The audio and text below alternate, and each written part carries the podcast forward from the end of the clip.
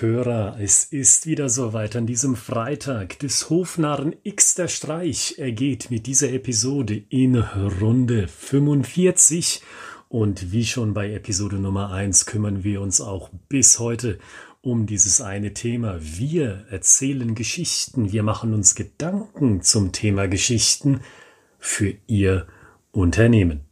Heute geht es um das Thema Vertrieb und Dialog. Was da falsch läuft in meinen Augen und wie Storytelling hier helfen kann bei diesem Themenkomplex. Gehen wir mal zunächst zum Problem. Und wenn Sie unser Buch gelesen haben, Storytelling im Vertrieb aus dem Springer Gabler Verlag, da ist Ihnen bestimmt dieser eine Absatz aus dem Buch hängen geblieben. Hoffentlich noch ein paar mehr Absätze, aber dann zumindestens dieser eine Absatz, auf den ich jetzt hinaus will, weil er so außergewöhnlich ist. Und Sie wissen ja, das Neue, das bleibt hängen im Kopf. Der Absatz handelt von meiner Zeit als Schauspieler. Konkret, wie ich vor kleinen Kindern im Kindergarten und vor Strafgefangenen im Knast gespielt habe, zusammen mit meinem Ensemble. Und wissen Sie, diese Auftritte, diese Erfahrungen, die ich machen durfte, die beinhalten ein Learning. Nicht nur für mich, sondern in weiterer Konsequenz auch für Sie. So hoffe ich zumindestens. Denn diese Art von Publikum lehrt Ihnen, dass Sie immer ganz nah bei Ihren Zuschauern sein müssen, dass Sie den Dialog suchen müssen, und zwar immer wieder in regelmäßigen Abständen. Ich glaube, das erste Beispiel ist für viele für Sie greifbarer, weil viele von Ihnen Kinder haben dürften. Da kennen Sie die Situation ja.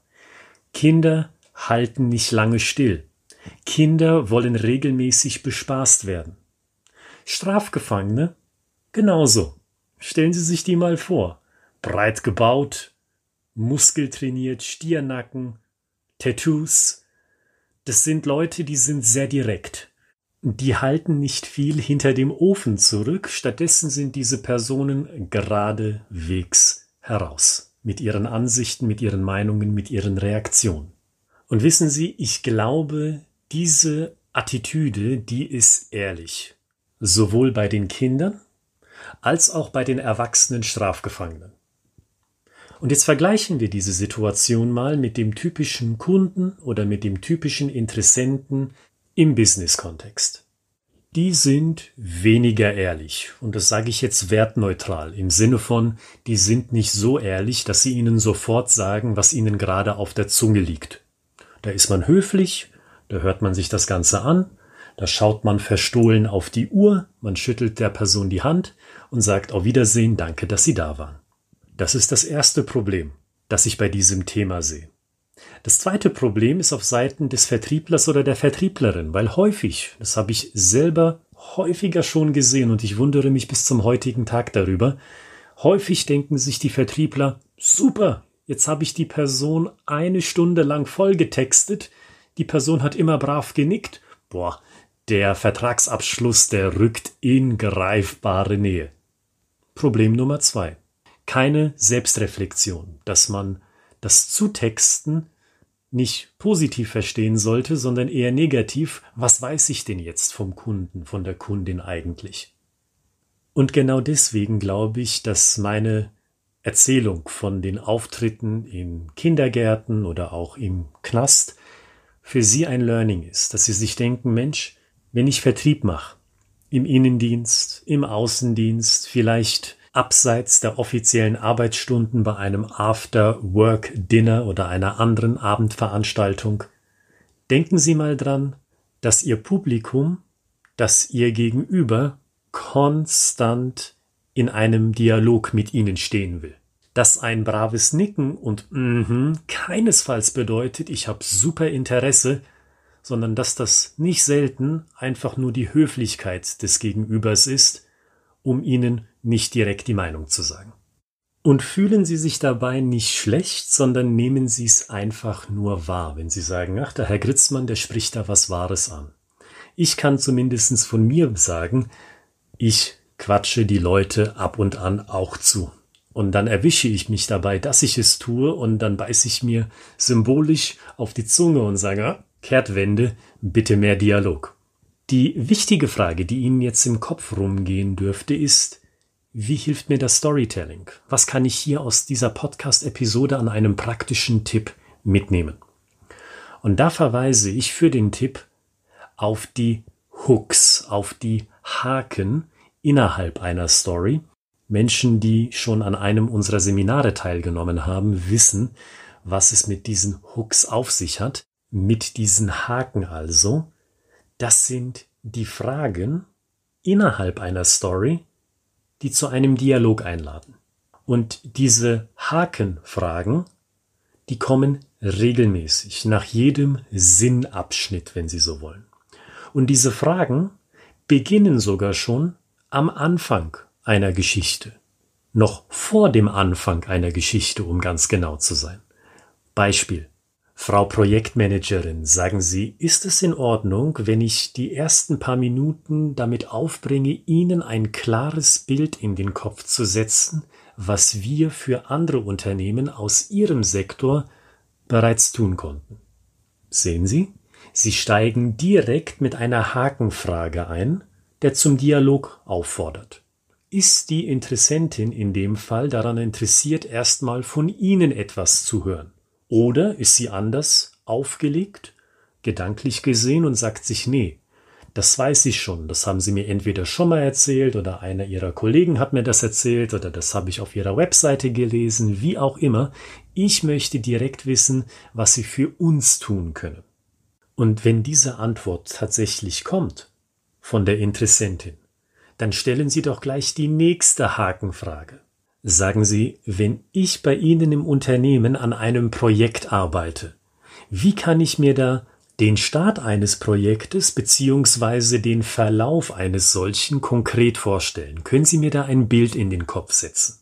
Mit dieser Anschlussfrage, mit diesem Anschlusshaken gehen Sie in das passive Storytelling über. Vergleichen Sie dazu mal die beiden vorangegangenen Podcast-Episoden. In diesen beiden Episoden haben wir über das Thema passives Storytelling im Detail gesprochen. Im Endeffekt bedeutet das, dass nun die Interessentin Ihnen eine Geschichte erzählt, ein klares Bild von einer konkreten Position im Unternehmen und wie diese Position einen Alltag, in dem Fall einen Projektalltag, erlebt. Und haken Sie auch im Verlauf dieser Geschichte, die Ihnen die Interessentin erzählt, wiederum nach. Sagen Sie, wie fühlt sich denn der Projektmitarbeiter denn in so einer Situation? Oder welche Konsequenz hat denn XY auf den operativen Alltag Ihres Unternehmens? Oder welche Konsequenz hat XY denn auf die Beziehungen zu Ihren Kunden? Oder sagen Sie dieses Problem, das Sie mir schildern, welches Preisschild können Sie denn an dieses Problem anhängen? Konkret gefragt, was kostet Sie denn dieses Problem? Im Monat oder pro Quartal oder in einem Wirtschaftsjahr? Merken Sie was? Der Anteil, der Redeanteil nämlich Ihrer Interessentin ist um einiges höher als der Redeanteil von Ihnen. Selbst wenn Sie derjenige sind, der die Geschichte erzählt. Denn wenn Sie Ihre Geschichte fertig erzählt haben, dann stellen Sie wieder eine Hakenfrage. Sagen Sie, wie stark haben Sie sich in dieser Geschichte von einem unserer vorangegangenen Kunden denn wiedergefunden? Und wenn ich fragen darf, wo haben Sie sich konkret wiedergefunden? Und wo haben Sie vielleicht gesagt, hm, diese Problematik haben wir bei uns nicht? Unterm Strich können Sie sagen, mit diesen Hakenfragen aus dem Storytelling lösen Sie das Problem der Dialoglosigkeit. Es ist dann kein Monolog mehr bei Ihnen oder bei einem Ihrer Vertriebsleute, sondern es ist ein klares Hin und Her, ein Austauschen von Informationen von der einen Seite auf die andere Seite und der besondere Vorteil von Storytelling ist, mit jedem Informationsaustausch wird dieses Bild, dieses Mentale, klarer und detaillierter. Sie wissen also plötzlich, wie die Abläufe in einem Unternehmen aussehen und das ganz plastisch. Nicht in abstrakter Sprache, sondern basierend auf Personen, auf Positionen in ihrem Unternehmen, die diese Problematik oder die diese Prozesse in ihrem operativen Alltag aktiv miterleben. Das ist der Vorteil von Storytelling im Vertrieb beim Thema Dialog. Und einen zusätzlichen kurzen Tipp möchte ich Ihnen mit dazugeben. Ich nehme an, wenn Sie über das Thema gut nachdenken, ein bisschen im Detail darüber nachdenken, da fällt Ihnen das eine auf. Sie verkaufen nicht Ihr Produkt oder Ihre Dienstleistung. Egal was es ist. Wir verkaufen kein Storytelling für den Vertrieb. Das ist absurd, können Sie sagen, weil genau das können wir auf Ihrer Webseite lesen, Herr Gritzmann. Storytelling für den Vertrieb. Aber im Endeffekt tun wir das nicht. Wir verkaufen die Lücke in einem Unternehmen, in unserem Fall im Bereich Vertriebskommunikation. Wir verkaufen die Lücke, die individuell anders ist und kein vorgefertigtes Storytelling-Paket. Und weil sie die Lücke verkaufen und weil wir die Lücke verkaufen, deshalb ist der Dialog so wichtig. Weil ohne Dialog finden Sie die Lücke nicht. Wir sind keine Hellseher, Sie sind keine Hellseher. Die Lücke, die finden Sie nur durch den Dialog. Wenn Sie sich durch diesen letzten Gedanken auch angesprochen fühlen, dann nehmen Sie ihn gerne mit für das nächste Vertriebsgespräch, das Sie haben für Ihre nächste interne Schulung oder wo immer Sie diesen Tipp in Ihren Vertriebsprozessen gebrauchen können. Und damit schließt diese Episode und ich möchte Ihnen nur noch einen einzigen zusätzlichen Hinweis geben, nämlich unsere E-Mail-Adresse ich at schreibegeschichten.de ich at schreibegeschichten.de Was machen Sie damit? Wenn Sie neuer Hörer sind, dann folgt hier die kurze Erklärung. Sie können uns Ihre Geschichte schicken. Sofern diese nicht eine DIN A4 Seite überschreitet, schicken Sie uns Ihre Geschichte für ein kostenfreies Feedback von uns zu Ihrer Vertriebsgeschichte. Und geben Sie uns in dem Fall sieben bis zehn Tage Zeit, um diese Geschichte für Sie mit einem Feedback zu versehen. Ansonsten wünsche ich Ihnen ein großartiges Wochenende. Wir hören uns am Montag wieder, denn dann ist es wieder Zeit für des Hofnarren Xter Streich, dann in Episode 46.